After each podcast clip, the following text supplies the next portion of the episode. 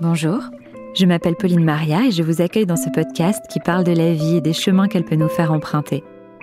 Car si pour certains les routes semblent toutes tracées, d'autres sont amenés au gré du hasard, des rencontres, des envies ou de leurs convictions, à prendre des petits sentiers de traverse, à bifurquer, à redessiner le chemin. Que ce soit sur le plan personnel, intime ou professionnel, les femmes et les hommes que vous allez entendre ici ont tous un point commun. Un beau jour, leur vie a pris un tournant, un virage. J'ai toujours beaucoup apprécié Benjamin Muller et son discours. Il est non seulement l'allié des femmes, en se battant pour une parentalité égalitaire, mais aussi celui des pères, en déplorant le fait qu'on ne leur laisse pas assez d'espace pour créer un lien avec leur enfant. Il a 25 ans quand il accueille son premier bébé.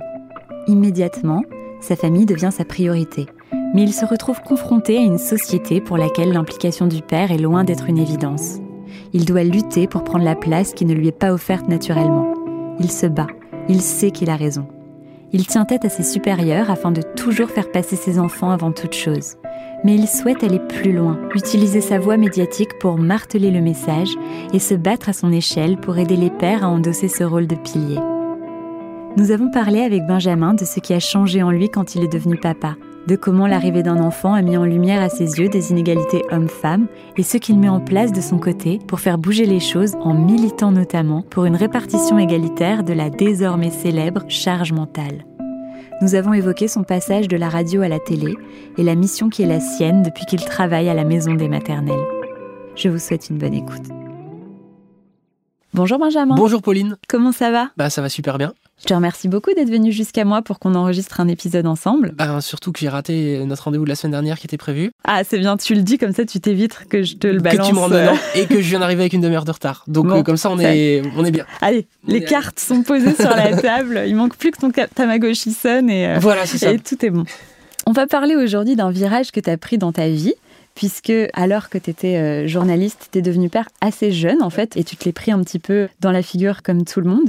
Et notamment, tu t'es rendu compte du fait, en devenant père, que la place qui était laissée au père par la société était toujours un petit peu une place de second choix. Ça t'a fait réfléchir et ça t'a donné envie déjà d'en faire ton cœur de métier et d'informer davantage les pères pour les inviter à prendre plus de place et essayer aussi euh, de travailler pour que ça change au niveau de la société. On va parler de ce que tu as ressenti quand tu es devenu père. Qu'est-ce qui t'a frappé au niveau de la place qui était réservée au, papa quand toi tu es devenu père Il y, a, il y a énormément de choses qui m'ont frappé. Moi, en fait, j'ai grandi dans un modèle où les hommes et où les pères ont et avaient et ont encore toute leur place. Je dirais pas que c'était un domaine, euh, que, je dirais pas que j'ai grandi dans une totale parité, parce que voilà, mais, mais où globalement c'était complètement acquis que les hommes euh, s'occupaient des enfants comme les femmes et qu'il y avait un partage des tâches, là une fois encore pas du 50-50, mais où globalement. Donc moi j'ai grandi comme ça, donc si tu veux, pour moi c'est assez naturel qu'un homme qui a un enfant s'occupe de l'enfant, tout comme la mère s'occupe de l'enfant. Et en devenant parent, du coup, bah, tu vois, avec ma femme, on était complètement raccord là-dessus, il n'y avait pas trop de sujets et tout. Mais en revanche, il y a des petites choses qui m'ont frappé. La première chose qui me vient en tête, c'est les rendez-vous avec ton enfant qui vient de naître, où le pédiatre se tourne systématiquement vers la mère. Je me souviens de poser des questions sur le sommeil au pédiatre, c'était une pédiatre, et elle se tournait vers ma femme pour les répondre. Je me dis, bah, c'est bizarre, donc je relançais, tu vois, je dis, oui, mais alors donc si la nuit, machin truc, et boum, elle se retournait, je me dis, mais c'est pas possible, ouh, je suis là. Et ce, ce petit truc qui est un symbole, enfin, pour moi, c'est un symbole de tout le boulot encore à accomplir. C'est-à-dire que même quand tu as face à toi un jeune père, un jeune couple plutôt euh, moderne, tu vois, sur ces questions, investi et tout ça, et ben tu as encore euh, ces vieux réflexes. Je dis pas que cette pédiatre était une dangereuse euh, misogyne euh, qui faisait du mal à la cause féministe ou tout ce qu'on veut, mais c'était tellement ancré en elle qu'il fallait se tourner vers la femme que, tu vois, ça me frappait C'était naturel pour elle. euh, de se tourner vers la femme. Alors après, j'en ai déjà parlé de ça avec euh, moult pédiatres que j'ai pu rencontrer dans les maternelles depuis, et tous me disent qu'ils comprennent, ils voient très bien de quoi je parle, qu'eux-mêmes luttent contre. Arnaud Pfersdorf, qui est le pédiatre des maternelles, me dit que lui-même a dû lutter contre ça, mais il me dit aussi, et là il a raison, tu sais pas d'où on vient. Il me dit, euh, nous les pédiatres, je veux dire 95% des couples, euh, il y a encore quelques années, et sans doute encore beaucoup aujourd'hui, ça reste que les femmes qui posent les questions, et les mecs, s'ils sont là, c'est déjà bien. Et quand ils sont là, euh, tu vois, c'est pas vraiment eux qui posent les questions.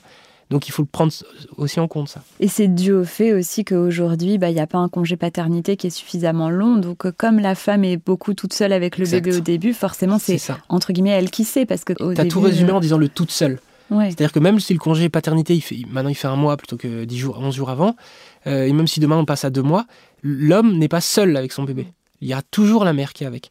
Et du coup, tant que t'es pas seul, c'est toujours tentant d'être l'assistant de la mère. Ouais, c'est ce que tu disais, tu as dit que ça, finalement, tu as plus un copilote que vraiment maître des choses. Pilote à part entière. Et il y a des. C'est toujours les pays du Nord qui sont hyper inspirants. J'ai lu un livre de Tristan Champion. Le, titre, c'est La barbe et le biberon, ou le biberon et la barbe, je sais plus exactement. Vraiment, j'incite tout le monde à le lire. Et lui, c'est hyper bien parce qu'il raconte, justement, lui, il est au Danemark. Là-bas, il a pris de mémoire un congé paternité de 4 ou de 6 mois et sans sa femme. Et il dit, bah, le premier jour, tu as un petit coup de chaud parce que tu arrives de France où t'es pas habitué à ça. Et puis en fait, rapidement, ben, d'un coup, tu deviens le pilote à part entière du, du paquebot famille et c'est hyper formateur. Et c'est là que tu prends toute ta part. Et j'adorerais, moi, qu'en France, demain, on ait cette possibilité-là pour les pères d'avoir aussi. Euh, mm. Et puis ça permettrait aussi parfois d'aider à comprendre certaines choses parce que certes, il y a des gens qui sont bien au courant et qui se rendent compte de ce que c'est même s'ils sont jamais seuls avec un bébé, mais parfois dans certains couples, c'est aussi un sacré séisme parce que avant de vraiment s'être rendu compte de ce que c'est qu'une journée avec un bébé toute la journée, ben, parfois il peut y avoir une tendance à se dire oui mais moi je travaille donc euh, je peux pas faire ces choses-là alors que franchement, c'est plus difficile d'être à la maison toute la journée avec un bébé plutôt que d'être au travail. Et ça, ce décalage dans le couple, il serait peut-être un petit peu... ah, ah c'est ton Tamagotchi qui a faim.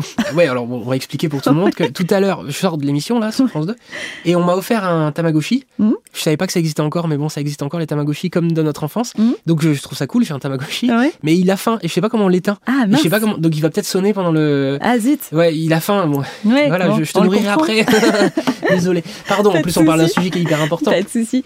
Du coup, on disait que dans le couple, ça crée un séisme parce qu'il y a cette espèce d'incompréhension parce qu'il n'y a pas ce temps-là qui est réservé au père, enfin aux coparents où il n'est il est pas euh, tout seul avec son bébé et du coup ça crée bah. un déséquilibre parfois dans certains couples. Bah, ça, ben, par euh, essence, en fait, ça crée le déséquilibre.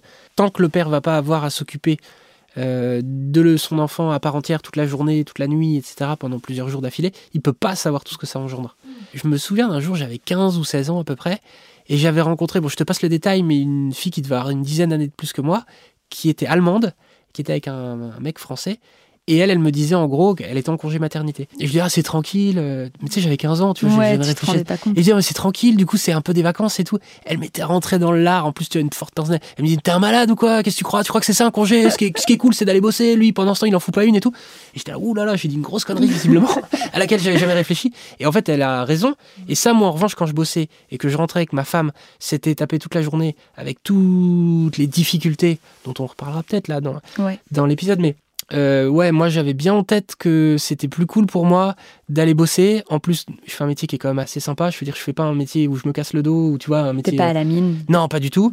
Et où tu vois, le midi tu déjeunes avec les collègues, où tu te marres et tout. Euh, non, j'avais bien conscience que les deux, des deux, celui qui est en congé, euh, c'était plutôt moi. Et d'ailleurs, il est intéressant ce congé maternité. Bah, il est remis en cause d'ailleurs. Bah ouais, parce qu'en en fait, il n'y a, pas grand chose de congé. Enfin, ici, il y a le sens, au, sens peut-être latin du terme, je sais pas, congé, ça veut peut-être dire t'es congédé de ton travail ou j'en sais rien. T'es pas au travail, mais. Mais t'es pas en vacances quoi. Non, t'es pas en vacances, t'es un autre travail. Ouais, un autre Un travail invisible en fait. Ouais, un travail invisible et qui, pour le coup, n'était pas aux 35 heures. Effectivement, t'es pas aux 35 heures. Et au niveau de toi, ce que ça a changé en toi, tu dirais que ça a changé quoi le fait de, devenir père et justement aussi par rapport au monde du travail?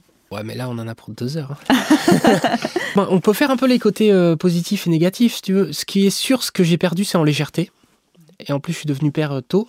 Et avant de devenir père, j'étais un enfant, tu vois. Quand j'avais 23 ou 24 ans, j'étais encore un gamin. Je, je pensais un peu qu'à faire la fête. Mais j'étais plutôt bosseur et tout ça, il n'y avait pas de problème. Mais en revanche, le soir, le week-end, c'était faire la fête, c'était voir les copains, c'était organiser des... tout le temps, tout le temps, tout le temps.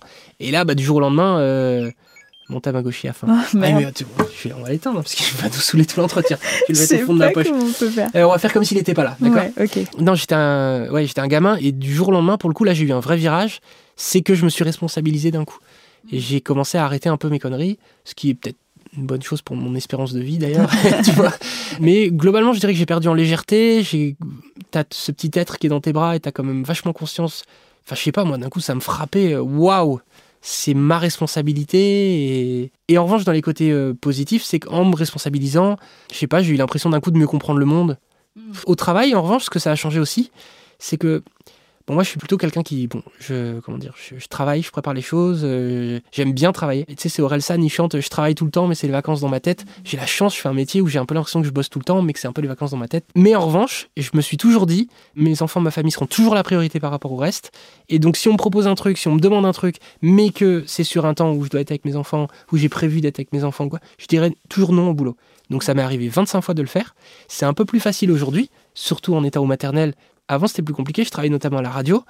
Et il y a eu plusieurs fois où j'ai refusé des choses, des missions, des voyages, des déplacements, en expliquant bah non, en fait, parce que il y a mon enfant et tout. Et je te jure, c'était, j'avais notamment un chef en particulier, euh, on se comprenait pas quoi, parce que lui aussi avait des enfants, mais lui, c'était pas dans son mécanisme intellectuel que de dire euh, non à un truc de boulot pour être avec ses enfants. Mais moi, en fait, je me disais j'ai raison, et je, pensais toujours au fait. Je me disais à la fin de ma vie, est-ce que je me souviendrai d'un voyage que j'ai fait pour aller bosser trois jours euh, à Montpellier, ou alors que j'étais présent et que j'ai pas la frustration d'avoir raté des événements avec mes enfants? Je savais que j'avais raison.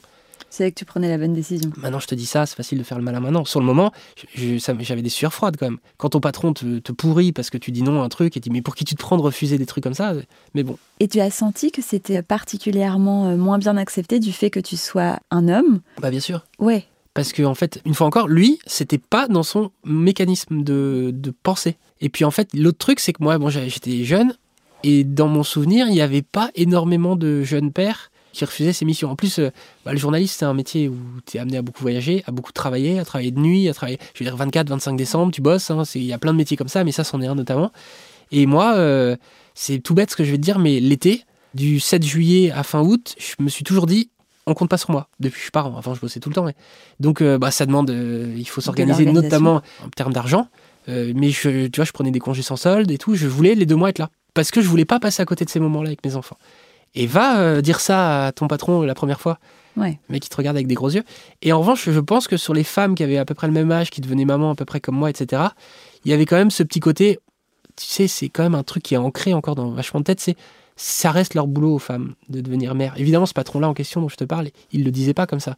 Mais je pense qu'en créant lui, c'était naturel qu'une femme euh, privilégie son enfant, alors qu'un mec, non, pas du tout. Ce qui est naturel pour un mec, c'est la carrière, c'est réussir, c'est les thunes, euh, tout ça c'est euh, assurer l'avenir des enfants, euh, enfin tu vois, euh, de manière pécuniaire. Voilà, c'est ça, matériel. Ouais. Et moi, je déteste ça. Enfin, chacun fait ce qu'il veut. Tu vois, je juge pas chez les gens, mais pour moi, non, merci quoi. Hmm. Ouais, tu as pu dire aussi que tu trouves que c'est bien qu'on incite le père à prendre sa place pour créer du lien avec son enfant et pas seulement pour soulager la mère. Et d'ailleurs, c'est là depuis tout à l'heure, j'ai dit deux trois fois pour s'occuper de l'enfant. J'aime pas trop l'expression de s'occuper, comme si c'était un peu une charge et tout. T'as raison, créer du lien, c'est c'est la base. Et puis plus tu es avec ton enfant, plus tu le comprends. Plus tu le comprends, plus tu profites. Euh, plus tu profites, moins tu culpabilises. Plus tu es sûr de toi, plus tu es à l'aise. C'est pour ça que, je sais pas, quand tu as ton troisième enfant, par exemple, là tu deviens... Rodé. Rodé, ouais. Ah, il y a d'autres difficultés, il y a d'autres angoisses, il y a d'autres trucs qui sont en surnombre par rapport à toi. Quand ah, j'imagine. J'imagine même pas. bah, mais en revanche, t'es rodé, t'es plus sûr de toi, tu doutes moins, tu culpabilises moins, etc. en fait, je vais mieux depuis que je cherche plus des trucs sur Google. En règle générale, je le dis à tout le monde. Hein. Ne cherchez pas sur Google. mais je pense que tout le monde le fait quand même. Mais moi, j'ai réussi à m'en défaire. Au bout du combien tième? Bah, c'est récent. Ouais. C'est troisième du coup quand même. C'est récent. Puis bon, en étant au maternel quand même, on a fait des mm. émissions sur quand même pas mal de sujets. Donc au bout d'un moment, je commence à avoir des, souvenirs d'émissions en me disant je préfère faire avec mes souvenirs plutôt que de googliser. Ouais. On y vient au maternel. Comment ça t'est venu l'envie de changer de travail mm. et de t'impliquer vraiment dans la parentalité en fait, de parler de ça, d'en faire ton travail En devenant père, j'ai commencé un peu à m'intéresser, mais pas plus qu'un autre, hein, au sujet de parentalité, au sujet d'éducation. Moi, que tu comprennes, mon père est médecin, ma mère est puéricultrice. Ma sœur est prof, beaucoup de profs dans ma famille, donc j'ai baigné dans un univers comme ça. Globalement, ces questions-là, on en parlait à table quand j'étais petit. Ensuite, famille recomposée, mes parents divorcés, etc. Donc d'autres enfants qui venaient se greffer aux familles. C'était, on parlait librement de tous ces sujets-là, donc ça m'a intéressé.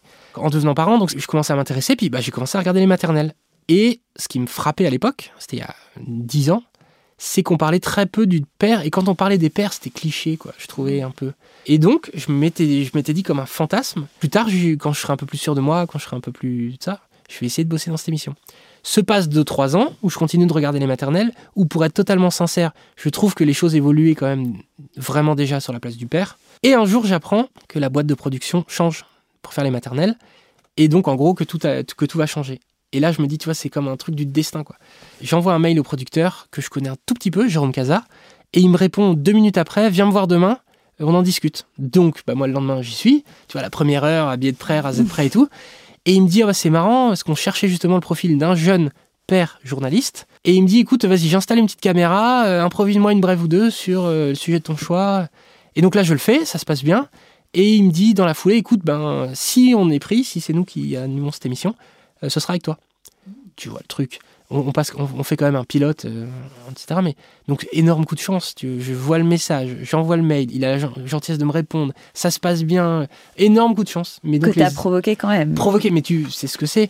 Euh, tu provoques beaucoup de choses dans la vie qui ne marchent pas. Hmm. Et là, tout a fonctionné. Rencontre avec Agathe Le Caron que je connaissais pas du tout.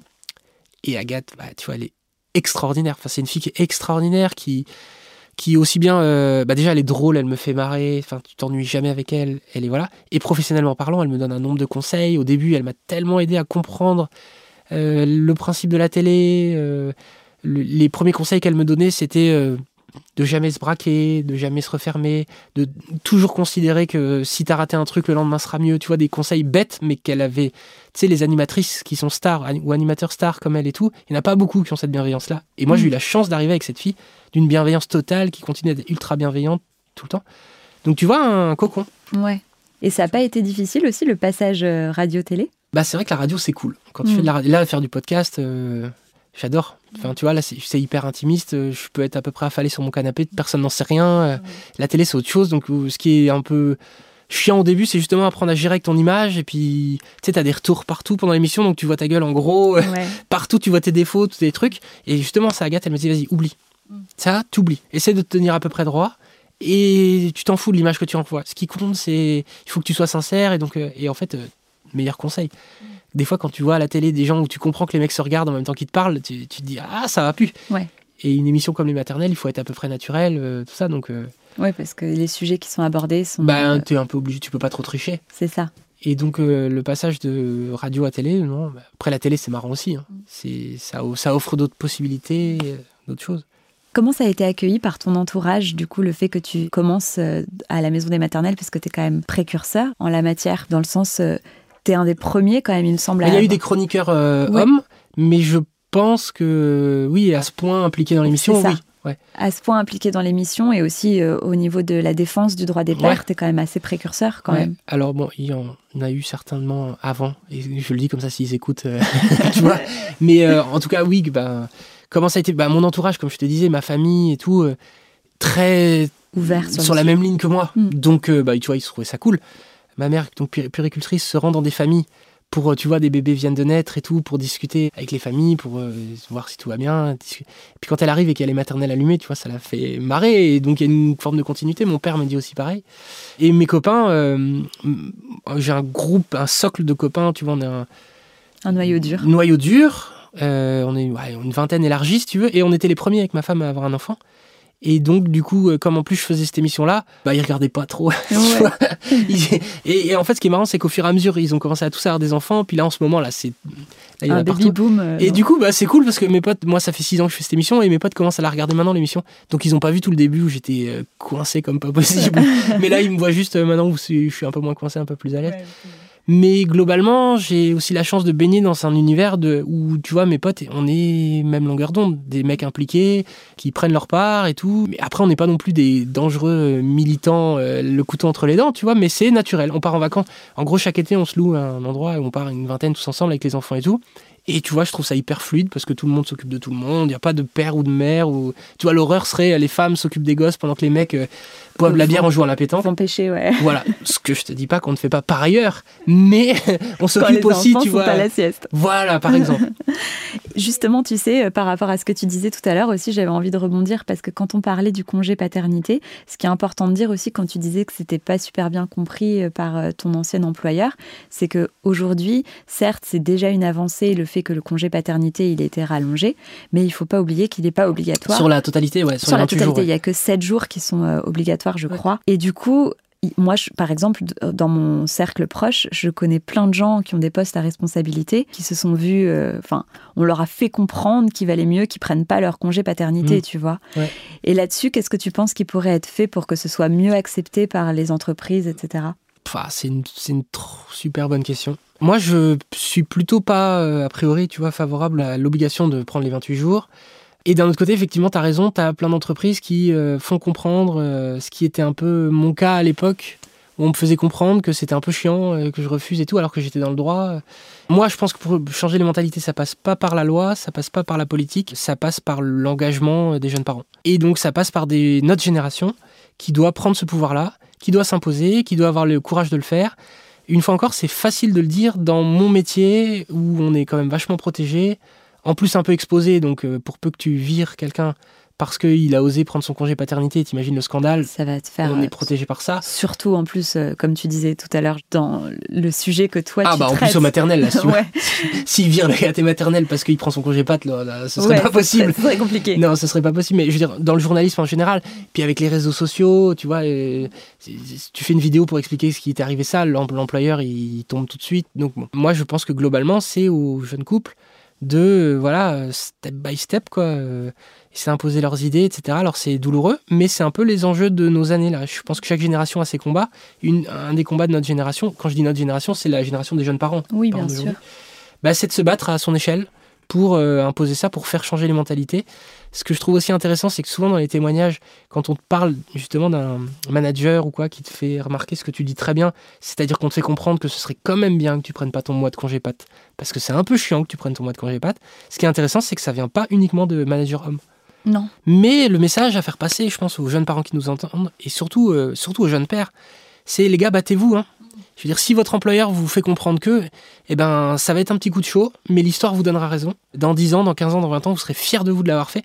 Osez dire, mais attends, c'est plus comme ça maintenant qu'on doit manager. Je veux dire, il faut prendre en compte ces questions-là. À vous de trouver les bonnes formules, mais battez-vous. C'est notre combat. Et justement, battez-vous, c'est notre combat. Il y a quelque chose, j'avais envie d'en parler avec toi pour avoir ton avis, ça m'intéresse. Je sais pas si tu l'as vu passer, mais Vianney a publié une photo euh, de lui qui prépare un biberon pour euh, son enfant. Euh, en, l'occurrence, lui, il a rien fait de plus que préparer un biberon. Et il y a un article de Gala qui a été écrit en indiquant Vianney euh, donne un coup de main euh, à sa compagne. Malgré sa fatigue, papa comblé, mais Heureux, il n'hésite pas à donner un coup de main. Il est devenu là, ah, patron, expert en la matière de préparation de biberon. Et du coup, ça a été super bien repris par Ilana Weisman, qui explique qu'il y a une héroïsation d'un acte hyper anodin du père et que c'est pas bon du tout de le présenter comme ça. Rien ne va en fait. Donne un coup de main à sa compagne et puis oui, il prépare un biberon. Encore heureux qu'il prépare un biberon. Tu vois, ça devrait être. Encore une fois, c'est pas du tout Vianney. Alors hein. voilà, je voulais commencer par ça. Le pauvre. En fait, le pauvre Vianney, il se retrouve dans une polémique qu'il a rien demandé et c'est vraiment le ou la journaliste qui écrit le truc, qui est à l'ancienne. Mais lui, bon, bah, il fait le bureau pour son enfant, il prend une photo. C'est ça, c'est pour ça que je le mmh, différencie. Bien sûr, c'est pas lui. mais d'ailleurs, dans les messages sur les réseaux sociaux, il en prenait plein la tronche, alors qu'une fois encore, je pense que lui, il est pour rien. Mmh, effectivement, il est complètement pour rien, mais je trouve que ce serait bien de sa part de se désolidariser de cet article-là, parce qu'il peut pas ignorer que du coup aujourd'hui ça c'est quand même pas mal repris, etc. Et je trouve que il aurait rien à perdre à dire j'aide pas ma compagne, je prends ma part. T'as raison, mais alors je connais pas Vianney, hein, mais on m'en a, on a dit que du bien, donc je suis à peu près persuadé que c'est plutôt le genre de mec qui pourrait tout à fait prendre la parole là-dessus. Bien sûr, bah, à souhaiter qu'il va le faire, mais en tout cas par rapport donc du coup bien en différenciant par rapport à la dit ça, au, journaliste qui a qui a écrit cet article, qu'est-ce que t'en penses? Euh, Bah déjà c'est les vieux clichés. Hein. Je pense que la personne qui a écrit ça, je sais pas, hein, la génération du journalisme, mais à mon avis, c'est vieille génération, celle où, euh, bah, effectivement, dans les années 80, un père qui donnait un biberon, il donnait un coup de main, c'était un super père. Oh, quelle chance j'ai, il accepte de, se lever une fois la nuit. Mm. Donc là, on est sur des vieux trucs, évidemment, dépassés et tout. Et l'héroïsation, c'est intéressant, parce que bon, là, ça tombe sur Vianney dans un magazine, un grand journal. Gala, on en pense qu'on veut, mais ça reste un grand journal, gros tirage et tout. Voilà la polémique. Mais en fait, ce qui est marrant, c'est que sur les réseaux sociaux, il y a régulièrement des mecs qui veulent bien faire, mais qui s'y prennent mal et qui sont assez maladroits. En mm. publiant justement une photo, euh, typiquement en, passant le balai ou en faisant les courses ou en donnant le biberon, et en disant Messieurs, regardez, euh, Père moderne, hashtag Père moderne, mm. hashtag nous aussi, hashtag tout ça. Et ils desservent vachement la cause. Parce que et toutes les femmes qui se tapent le ménage, euh, qui font toutes ces toutes les trucs chiants de la vie, qui se tapent la charge mentale, elles font pas un hashtag à chaque fois qu'elles le font. Mm. Et donc euh, du coup oui, on se met en scène en disant regardez comme je suis génial, à faire un truc qui en fait est anodin, tu vois, ouais, qui devrait être normal. Et donc, en fait, je suis ambivalent là-dessus, parce que des fois, je me dis, est-ce qu'ils contribuent pas quand même un petit peu à envoyer l'image de bah, les pères modernes font ça aussi, peut-être, mais ils le font avec une maladresse, tu vois, et c'est même voire même assez insupportable. Moi, ça m'énerve quand je vois ça. Après, euh, le côté euh, il aide la femme ou il accepte de préparer un biberon m'énerve. Mais tout comme quand j'entends euh, ah, j'ai de la chance, mon mari m'aide beaucoup. En fait, il faut pas considérer qu'on s'aide. On est une team, on est deux. certes, c'est la femme qui accouche. Ça, c'est ça, c'est il y a pas de problème. C'est la femme qui se tape le gros du boulot de l'accouchement. Mais à partir du moment où le bébé est là, on est deux quoi. Et c'est vrai que après, pour le coup, c'est intéressant ce que tu dis parce que même je trouve parfois quand on, on pense être un petit peu éveillé sur la question, parfois ça sort tout seul. Moi, tu vois, je me suis déjà vue, par exemple, euh, dire à mon mec, tu peux m'aider à préparer la valise euh, de notre fille, tu vois. Alors qu'en soi, euh, je devrais juste lui dire, pas, pas fais-le, mais presque, quoi. tu vois. Et en fait, voire même, je parle pas de ton mec que toi, mais en général, le problème commence à partir du moment où un des deux a besoin de dire à l'autre. Ah bah c'est sûr, la charge mentale. Bah, la charge mentale. Exactement. Et en fait, le gros du sujet, qui moi m'intéresse beaucoup, c'est la charge mentale. À partir du moment où tu as besoin de dire à l'autre, euh, tu penseras à appeler le pédiatre. Bah ce qui est compliqué, c'est pas appeler le pédiatre pour prendre rendez-vous. Ce qui est compliqué, c'est de l'anticiper. Parce qu'ils se disent, ouais, dans trois semaines, il y a tel vaccin, il faut qu'on le fasse. si vraiment des gens qui nous écoutent ont envie de, réfléchir à ces questions, il faut pas tant penser à ce qu'on fait, mais à la planification de ce qu'il y a à faire. Ce qui est le plus lourd et le plus dur. Euh, moi, j'ai de la chance, c'est que moi, je pense que j'ai une charge mentale, tu vois. Euh, démesuré, mais parce que ça me structure. J'ai besoin d'avoir euh, plein de choses à faire pour je sais pas pourquoi. Bon d'ailleurs de temps en temps du coup je rate des rendez-vous. La semaine dernière j'ai raté notre rendez-vous mais je m'en voulais à fond. J'essaie de pas. j'allais te dire, j'allais dire bon t'as une charge mentale démesurée mais j'espère quand même que les rendez-vous chez le pédiatre sont mieux. Non ça ça c'est bon. Là-dessus je n'oublie pas. T'oublies pas. Mais moi la, enfin anticiper les choses, anticiper les trucs, euh, structurer, prendre des rendez-vous, ça me ça me structure. Ça te dérange Ça me rassure voire même. J'aime bien savoir que les choses, tu vois, sont planifiées et tout. Ce qui peut d'ailleurs être fatigant mm. pour mon entourage, ma femme en particulier, parce que justement, à trop planifier, à trop savoir que dans, dans six mois, il y a le rendez-vous chez le dentiste. Allez, on faut prendre le rendez-vous maintenant. T'as as le temps, c'est dans six mois. Bon, bref. Euh, et donc, les, les gens qui nous écoutent, je pense que ce qui peut être une bonne chose, si on constate un déséquilibre de charge mentale, c'est vraiment prendre une feuille. Je suis pas trop pour les listes dans la vie, mais là, je pense que c'est pas mal.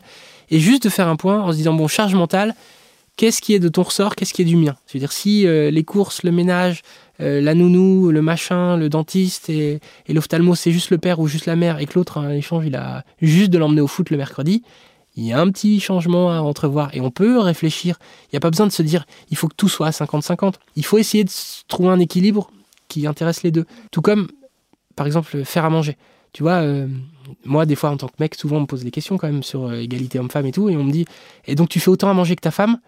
Ou euh, donc tu fais autant les courses que ta femme. En fait, c'est pas l'intérêt, c'est pas que je fasse autant plus ou moins. Si ma femme adore faire à manger, que moi ça me fait super chier de faire à manger, bah, vaut mieux que ce soit elle qui fasse à manger ou inversement. Tu vois ce que je veux dire L'équilibre de la charge mentale, il faut qu'il soit un peu réfléchi. Je te dis un truc con, mais faire la vaisselle, ça me dérange pas j'écoute la radio en même temps, tu vois, je, suis là un peu comme un débilos, mais c'est un peu un moment de la journée où, eh ben, que je la fasse moi. Il n'y a pas de raison que. Elle le fasse alors que oui, ça Oui, alors que ça me dérange pas. Mm. Je sais pas si je suis très clair dans ce que je veux dire, mais juste partageons les tâches en fonction de nos intérêts les uns et les autres. Oui, bien sûr. Le but, c'est euh, justement, comme tu dis, c'est pas d'être militaire. Euh, tiens, euh, c'est moi la dernière fois, etc. ce qui est bien, c'est que le couple, il retrouve son compte et que. Voilà. Pas dire à l'autre, ah, c'est moi la dernière fois qui ai fait la vaisselle, donc c'est à toi de la faire maintenant et tout, parce que là, sinon, tu vas droit dans le mur. Hein.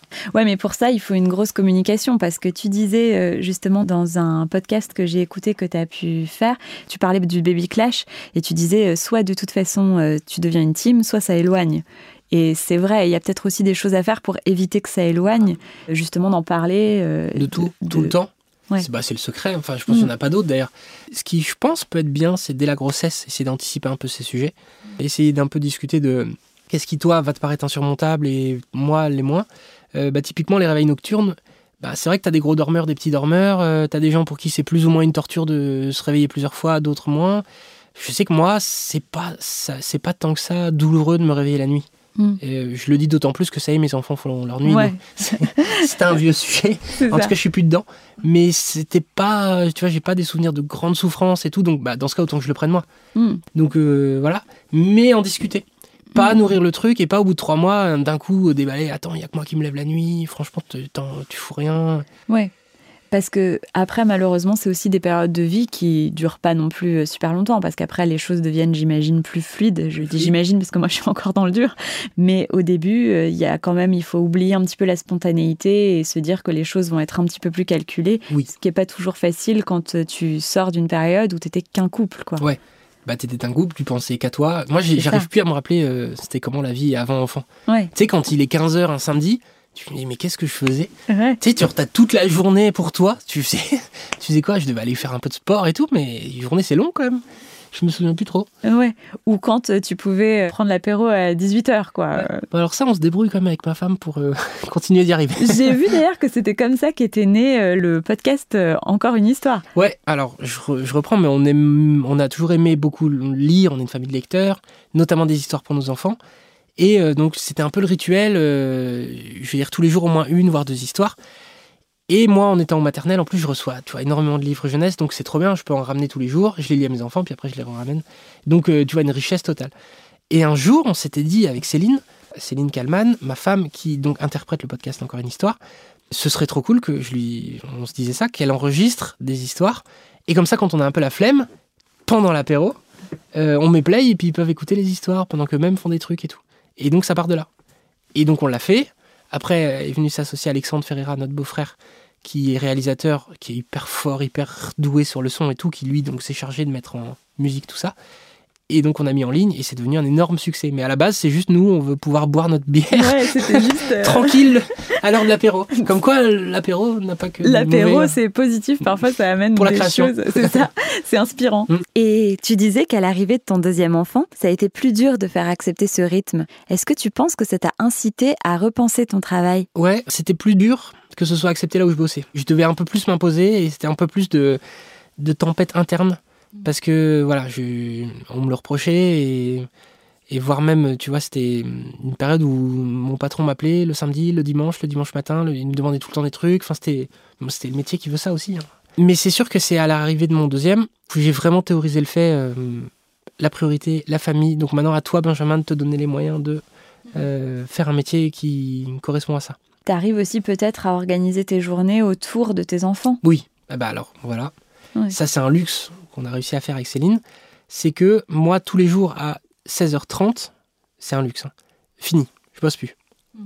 Donc je vais, on va aller chercher ensemble avec Céline, les enfants, et on est ensemble jusqu'à 20h. Quand je te dis que je bosse plus, c'est que mon téléphone va quand même sonner, je vais répondre à des messages et tout jusqu'à 20h, mais je suis à la maison. Donc je m'organise pour euh, jusqu'à 16h30 être à fond, et puis à 16h30, en revanche, fini, généralement on va au parc, et puis je peux euh, faire un peu de sport avec eux, faire, faire les devoirs, euh, le bain, tout ça, et on est là, on est, on est à la maison. Et ça, c'est un luxe génial. Mais je me mets aussi à la place des gens qui nous écoutent, qui ont, il y a plein de métiers où c'est pas possible de faire ça, donc chacun fait comme il peut. Moi, j'ai travaillé longtemps avec Nicolas Poincaré, qui est un, tu vois, un grand reporter d'exception, sans doute un des tout meilleurs euh, que la France ait pu nous offrir. Et donc, grand reporter par définition, lui, il a cinq enfants, grand reporter par définition, tu pars un mois euh, en guerre en, au, Mm. Au Kosovo, par exemple, bon, bah, tu pars un mois. Et donc, lui, je lui posais vachement ces questions-là, moi, quand je suis devenu parent. Et il me disait ben, que lui, il a considéré toute sa vie que bah, il y a des moments où, vu le métier qu'il faisait, il y a des moments où il privilégiait son métier. Et il y a d'autres moments dans sa vie où il a plutôt mis de côté son métier pour euh, sa famille. Et bon, il a trouvé son équilibre comme ça. En famille, ils ont trouvé leur équilibre comme ça. Et je pense que c'est ce qu'il faut essayer de faire. Oui, ce qu'il faut de toute façon, c'est euh, déjà être d'accord dans le couple. C'est-à-dire qu'il ne faut pas découvrir euh, une fois que l'enfant est là ouais, que ouais. euh, ton mec va partir un mois. Non, Donc il faut. c'est mieux d'en parler avant. C'est mieux d'en parler avant. Donc euh, après, si la famille trouve son compte et que ça se passe très bien, pourquoi pas? De toute façon, il n'y a pas une manière de, fonctionner. Ce qui compte, c'est l'équilibre. C'est ça. Bah, de toute façon, après, le chacun fait comme il peut. Oui. Vous le répétez suffisamment à la maison des maternelles aussi que Oui, ce qui compte. Parce qu'il faut pas faire culpabiliser les gens non plus. Et, ça. et puis c'est des- tu culpabilises déjà tellement tout le temps quand t'es parent. Si en plus t'as un couillon à la télé ou une couillonne qui vient de te dire euh, t'es un mauvais parent si t'es pas à 16h30 chez toi, euh, non. C'est- ça. Et puis pour le coup, ce qui compte, c'est aussi la, la qualité du temps euh, au-delà de la, de la Exactement. quantité. C'est-à-dire qu'il vaut mieux être 100% euh, avec Oui. tes enfants. Bah pour le coup, ce que je suis pas toujours. C'est-à-dire que des fois je vais être à la maison, mais je vais être sur mon téléphone, je vais répondre à des trucs et tout. Et donc là, des fois j'essaie de me reprendre, je me mets une claque. Et ce que je voulais aussi dire, c'est qu'il y a aussi plein de gens qui ont pas du tout envie d'être chez eux à 16h30 et à se taper le bain, le parc, le truc. Et tu vois, c'est ok. hein. On n'est pas tous obligés d'avoir envie de ça. euh, Et d'ailleurs, c'est chiant. hein. Franchement, il y a plein de moments où faire les devoirs, tu vois, c'est pas une- un plaisir non plus. Moi, c'est un choix que j'ai fait, mais je veux dire, je veux pas du tout l'imposer à tout le monde. hein. Oui. Chacun fait comme il, comme il veut Mm. et comme il peut. Et qu'est-ce que tu penses qui pourrait être changé à l'échelle de la société pour qu'on considère davantage euh, le coparent, justement, pour qu'on l'incite à prendre plus sa place? Moi, je suis un optimiste. Je trouve que ça, les choses, elles évoluent quand même dans le bon sens et assez rapidement. Et moi, je me suis déjà frité, tu vois, gentiment frité avec des gens qui pensent que ça va passer vite et tout. Par exemple, l'affaire Weinstein, euh, MeToo, tout- toutes les conséquences que ça a pu avoir sur les rapports hommes-femmes, euh, les rapports dans les couples, les violences, évidemment les violences sexuelles, la libération de la parole, mais aussi la libération de la parole sur l'inceste, les rapports au travail, et même qui en a découlé d'une certaine manière la place des pères, etc. En, je sais pas, Weinstein, c'était quoi, il y a 5 ans?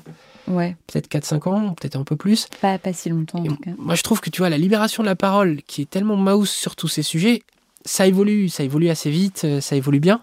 Donc je pense qu'il faut continuer d'avoir des personnes comme euh, Camille Kouchner, là c'est l'exemple que j'ai en tête, bon là c'est sur l'inceste, qui vont oser à des moments euh, prendre la parole, faire avancer les choses, etc. Et ça passera par des gens comme ça, plus que par des lois.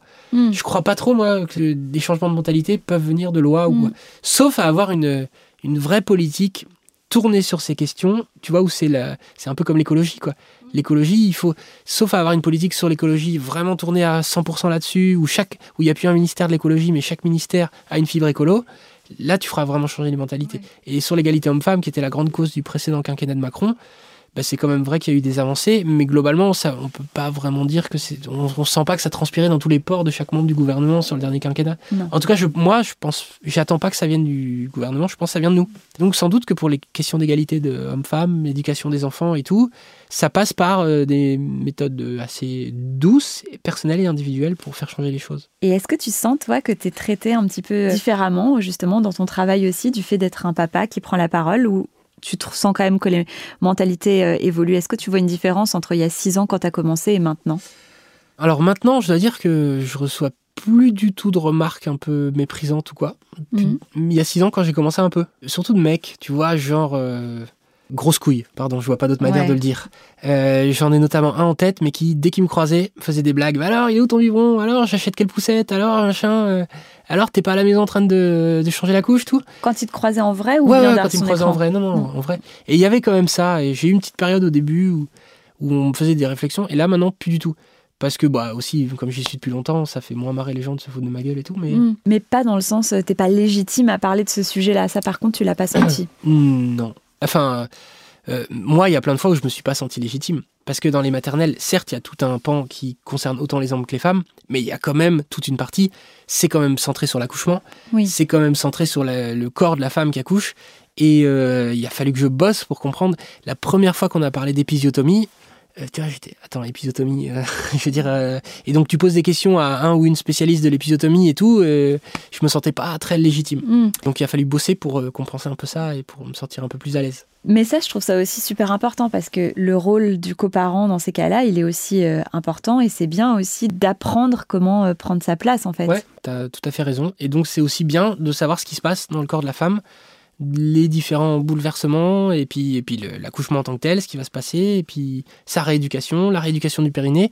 C'est aussi important que le père soit au courant de toutes ces choses qui se jouent chez elle. Et par rapport à la charge mentale, qu'est-ce que tu penses qu'il pourrait faire à la toute base? Parce que quand même, je ne me souviens plus des chiffres exacts, mais dans la majorité des cas, elle repose sur les femmes, la plus grosse part de la charge mentale. Et comment tu penses que ça pourrait être fait pour qu'à la base, il n'y ait pas ce problème? Euh, ben, on dit souvent qu'on reproduit quand même les modèles. Hmm. Je pense quand même qu'on, nous, notre génération a eu une génération de parents où c'était la mère qui avait cette charge mentale et où il y avait, ça faisait pas de débat. Ça fait pas très longtemps hein, qu'on parle de charge mentale. Je, pense que c'est Emma, la blogueuse, Ouais. qui maintenant c'est devenu des livres. Mais Avec euh, qui... une BD, ouais. Ouais, ouais, et... mais à la base, je crois que c'est sur un blog hein, où elle on commence à raconter la charge mentale Ouais, avant que ça devienne sa BD.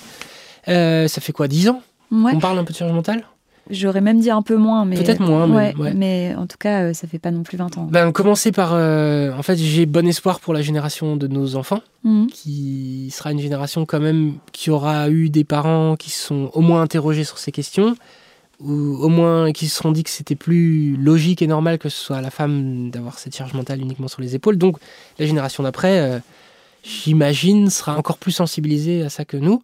Et pour nous, en tant que tel, là, le, le couple qui nous écoute et qui se demande bah, comment faire pour euh, changer les choses, ce que tu as dit tout à l'heure, hein, la communication. Et même si un mec a vraiment eu un modèle où le père ne faisait absolument rien et la mère faisait absolument tout, euh, je veux dire déjà, je pense que si le père écoute ce podcast, c'est qu'il s'intéresse à ces sujets. Mhm. Euh, et s'il s'intéresse à ces sujets, une fois encore, il n'y a rien qui est irréversible. Euh, prenez le temps, c'est ce que je disais tout à l'heure avec ma petite fiche, hein, prenez le temps d'en parler. Euh, messieurs, si vous nous écoutez, euh, n'hésitez pas à dire à votre femme, est-ce que tu trouves que tu as toute la charge mentale tout à l'heure? Et si elle vous dit, bah oui, mon chéri, il faut bien le reconnaître. Ok, eh ben, allez, on va lister deux trucs et pendant deux semaines, c'est pour moi. Et on Mm. fait un point dans deux semaines. Commencez petit à petit. faut pas non plus euh, tout de suite s'imposer un changement radical, ça servira à rien. On impose, allez, dites-vous deux, il y a deux trucs que je prends. Hmm. Je sais pas moi, la gestion des courses et la gestion d'autres trucs. Et dans deux semaines, on fait un point et on, et on voit, et des deux côtés, on avise, et puis on, on, on évalue s'il faut modifier des choses. Et ça, c'est présent dans l'éducation de tes enfants, euh, cette répartition euh, égalitaire? Euh, oui, mais si, tu veux, j'ai essayé un peu de le- leur théoriser ça, c'est-à-dire de leur faire des grandes conversations Hmm. sur l'importance de tout ça. Et je me rends compte que ce qui marche le mieux, c'est pas tant les grandes conversations, c'est juste de montrer l'exemple une fois de plus, de leur faire remarquer que si on est avec des copains, par exemple, où le modèle est un peu euh, patriarcal à l'ancienne, bah justement de pas hésiter à dire aux enfants, vous avez vu, c'est quand même dingue, hein, euh, Hmm. on l'a pas vu, lui, il s'est pas bougé les fesses euh, pendant tout le temps où on était. Leur faire remarquer plus par des choses du, du quotidien que euh, par, une fois encore, des grandes conversations sur l'histoire du féminisme et tout. Et le deuxième truc qui est magnifique, c'est les livres. Les livres, les histoires, euh, leur donner des modèles, euh, des modèles de gens euh, inspirants. Je pense aussi que moi, tu vois, dans mon souvenir, les grands personnages historiques français euh, que je pouvais étudier à l'école ou dans les livres ou quoi, c'était que des mecs Hmm. que des mecs. Français ou même dans le monde, hein, euh, évidemment qu'il faut les étudier quand on est petit, mais euh, tu parles Martin Luther Rosa King, bah. Rosa Parks, euh, tu Mm. vois, c'est c'est son pendant, c'est la, même histoire. Et donc, euh, bah, je pense que mes enfants, ils ont autant entendu Martin- l'histoire de Martin Luther King que l'histoire de Rosa Parks. Et ça passe par des petites choses. C'est tout bête, hein, ça, ça demande pas un boulot phénoménal de faire ça. Mais euh, l'histoire de Frida Kahlo, euh, qui est. Enfin, il y en a plein, je vais pas commencer à lister. On lit les mêmes livres, je pense, à nos Ouais. enfants. Mais en fait, là, les idées qui me viennent sont des histoires où j'ai justement les, Hmm. les livres euh, qui expliquent. Et en fait, je pense que c'est bien aussi de leur montrer des modèles hommes, des modèles de femmes. Il y a des hommes qui ont fait des grandes choses, il y a des femmes qui ont fait des grandes choses. Surtout pas mettre dans la tête de nos filles que- qu'il y a certains métiers qui sont réservés Pas aux hommes. accessible pour elles. Euh, il faut leur parler de Marie Curie. Mm. Et on pourra dire dans un deuxième temps qu'elle était mariée avec quelqu'un, Pierre Curie, qui lui aussi était très intelligent, mais qu'à la base, euh, même si je crois que les deux ont eu le prix Nobel, la- à la base, la tête euh, bien faite, c'était Mm. Marie Curie. Et bon, Hmm. Bon, même s'il est mort plus tôt, donc si ça se trouve, Mm. si ça se trouve, je dis des choses qui vont choquer les astrophysiciens qui Mm. nous écoutent. Mais donner des modèles des deux sexes, euh, ultra important. Et puis là, c'est pas du militantisme, vous bourrez pas le crâne de vos enfants avec, Mm. euh, avec des grands con- concepts idéologiques. C'est juste leur dire, voilà, tout est possible. T'es un garçon, t'es une fille, euh, t'es pas dans un moule. Ça aide énormément pour la confiance en eux. Toi, tu disais aussi que tu penses que ça a été aussi pour toi une base, parce que, que tu avais entendu quand tu étais jeune, tu feras jamais de radio euh, Oui. Parce que tu n'as pas une, une voix radio, etc. Et puis, euh, Ouais. pas du ben, tout. C'est un, un peu un précepte. Il y a mon Tamagotchi qui a faim, il est en train de sonner. Je pense qu'il faut essayer de pas dire à nos enfants tu es comme ci ou tu es comme ça. Mm. Des fois on le fait, hein, c'est dur, mais faut pas dire ça parce que sinon on leur met dans la tête et ils le pensent et après ils l'intègrent et après effectivement ah ben toi t'es vraiment pas très fort en dessin. Bah connerie parce que si ça se trouve plus tard il aura envie de faire du dessin et puis il faudra l'encourager. Moi j'ai la chance d'avoir plutôt confiance en moi parce que je pense que mes parents ils nous ont plutôt élevés en nous disant tout est possible dans la vie par le travail tu peux avoir ce que tu veux. Et donc, bah, euh, j'essaie- ce que je veux avoir, je- j'essaie de l'avoir par le travail. Donc, cool, j'ai de la chance, beaucoup Ouais. de chance. Donc, avec mes enfants, j'essaie de faire pareil. Mais effectivement, l'exemple que tu donnes, c'était au travail, à l'époque, à la radio RTL, où j'ai rencontré franchement des super managers pour le coup, très loin de ceux dont on parlait tout à l'heure, euh, des managers géniaux, en particulier Hervé Bérou, qui est, un, qui est maintenant patron de BFM TV, le genre de patron qui te donne confiance, qui te dit juste... C'est un peu comme euh, être un patron d'une grande boîte, c'est un peu comme être euh, père ou mère de famille, c'est faut donner confiance à ses équipes et tout. Donc lui, il nous donnait confiance. Mais à côté de lui, il y avait un autre patron qui un jour me dit Toi, on pourra jamais te mettre à l'antenne, t'as vraiment une voix pourrie. Mm. Et tu imagines le truc. Moi, après, j'étais tout jeune, je rentrais chez moi et je me suis dit Mais en fait, ouais, il a raison, j'ai une voix fluette, j'ai pas une grosse voix, je pourrais jamais faire d'antenne. C'est horrible de dire des choses Ça comme aurait ça. pu te décourager, quoi. Bah, ça en vrai, ça m'a un peu découragé. Et surtout, je l'avais intégré. Je m'étais dit Ok, je ferai jamais d'antenne. Hmm. Et là, j'ai rencontré bah, justement Hervé et puis Nicolas Poincaré avec qui je bossais. Et Nicolas, un jour, je lui ai dit ça. Et il m'a dit, mais ça, ça, ça n'existe pas. Et il m'a dit, juste pour donner tort à l'autre, ce soir, je te mets à l'antenne. Et puis, alors je te dis pas la catastrophe, hein, j'étais stressé, c'était Ah un ouais. enfer, faudrait pas que je rentende. Mais bon, Et ça a été un peu la naissance de ta vocation, tu penses? La vocation, je pense que je l'avais déjà avant. En tout cas, il m'a fait mettre de côté ce complexe Mm. que du coup forcément j'avais. Je m'étais jamais interrogé sur ma voix. Je m'étais jamais dit c'est pas une belle voix ou une moche voix ou un truc.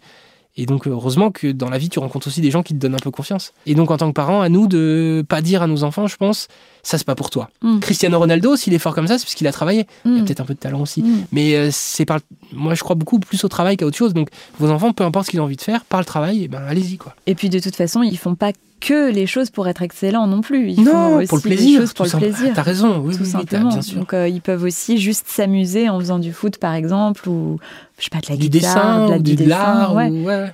Ils vont peut-être développer d'autres choses euh, qui leur servira ou pas par la suite, mais même ce moment de plaisir, euh, c'est déjà Oui, oui, super. tout n'a pas vocation à servir plus tard. Mm. Et d'ailleurs, par rapport à ce que tu disais sur les choses qui sont intégrées, Françoise Dolto, elle disait même que dans les salles d'accouchement, il fallait pas dire des mots définitifs. Tu vois, comme par exemple, ah bah dis donc, la petite flemmarde, elle Ouais. prend son temps pour Ouais. sortir. Euh, Même là, en fait, Mm. apparemment, c'est c'est intégré par l'enfant en construction, quoi, le Et bébé. puis, surtout aux parents, c'est vrai que ça laisse des traces. hein. Ouais. Si on dit, oh, c'est un flemmard, il veut pas sortir, ou alors, oh là là, mais il est costaud celui-là, ou alors, euh, oui, il fait la tête. euh.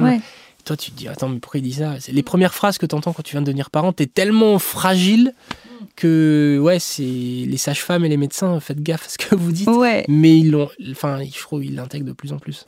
bah c'est vrai que quand tu écoutes, par exemple, certains podcasts, par exemple Bliss, Clémentine Gallet avait donné la parole à une femme de 80 ans qui racontait comment c'était son accouchement à elle. Et c'est vrai que tu te dis quand même, Ça a euh, changé. hein. ça a changé et Mm. vers le bien, quoi. Bah ouais, et puis alors Arnaud Pfersdorf, le pédiatre de notre émission, des fois il nous raconte comment c'était il y a 40 ans, quand lui était en salle de naissance ou en néonat et tout. Mais il dit, tu- on revient tellement de loin. Il me dit un truc tout bête, c'est que les médecins souvent arrivés, souvent les médecins mecs, les gynécos, ils avaient la clope au bec. Ouais. Pendant, pendant les, les, les bébés, même en, même en réanimation, les médecins fumaient. Il nous, il, nous raconte ça. Alors lui, il était tout jeune et tout, il observait ça. euh, bon, C'était une autre époque. Tu vois, c'est mon optimisme de tout à l'heure. Ouais. Et c'est les choses évoluent quand même bien. Dans l'échelle de la parentalité, euh, la période qu'on vit en ce moment, elle est super parce que ça évolue bien et notamment pour la- Mm. l'accouchement. Et toi, tu dirais qu'aujourd'hui, tu as trouvé ton équilibre entre ta vie de papa, ta vie professionnelle, Ouais. euh, ta Ouais, vie de couple? Ouais, ouais, vraiment. Je, ça, a, été- ça a été et ça continue d'être un travail euh, permanent, mais oui. Et une fois encore, ce que je disais tout à l'heure, euh, c'est fou, je travaille tout le temps, mais c'est vacances dans ma tête. Je fais que j'essaie de faire plus que des trucs qui me plaisent, qui m'intéressent. Et du coup, quand tu bossais est un plaisir. Et tu vois, par exemple, en venant ici, parler avec toi, est-ce que c'est quoi? Est-ce que je travaille? Ou est-ce que je le fais par plaisir? Ou parce que ça m'intéresse? Et d'un autre côté, ben, c'est un petit peu un peu du, du service après-vente aussi, des maternelles et de ce que je peux faire, tu vois, à côté et tout. Donc c'est un peu du travail quand même, mais j'ai pas du tout l'impression de bosser. J'adore ce genre de moments et je trouve que c'est hyper intéressant. Donc l'équilibre, je le trouve comme ça, en Mhm. acceptant que des choses qui me plaisent et en, en étant sûr de moi quand je décide que ma priorité reste Mhm. famille. Et ça t'a pris du temps ou ça a été tout de suite immédiat, euh, l'équilibre euh, dès l'arrivée de ton premier enfant? Ben, j'ai tendance à croire que c'était immédiat. Ça a été Ouais. immédiat? Mais une fois encore, parce que moi je viens d'une famille où c'était ancré quoi.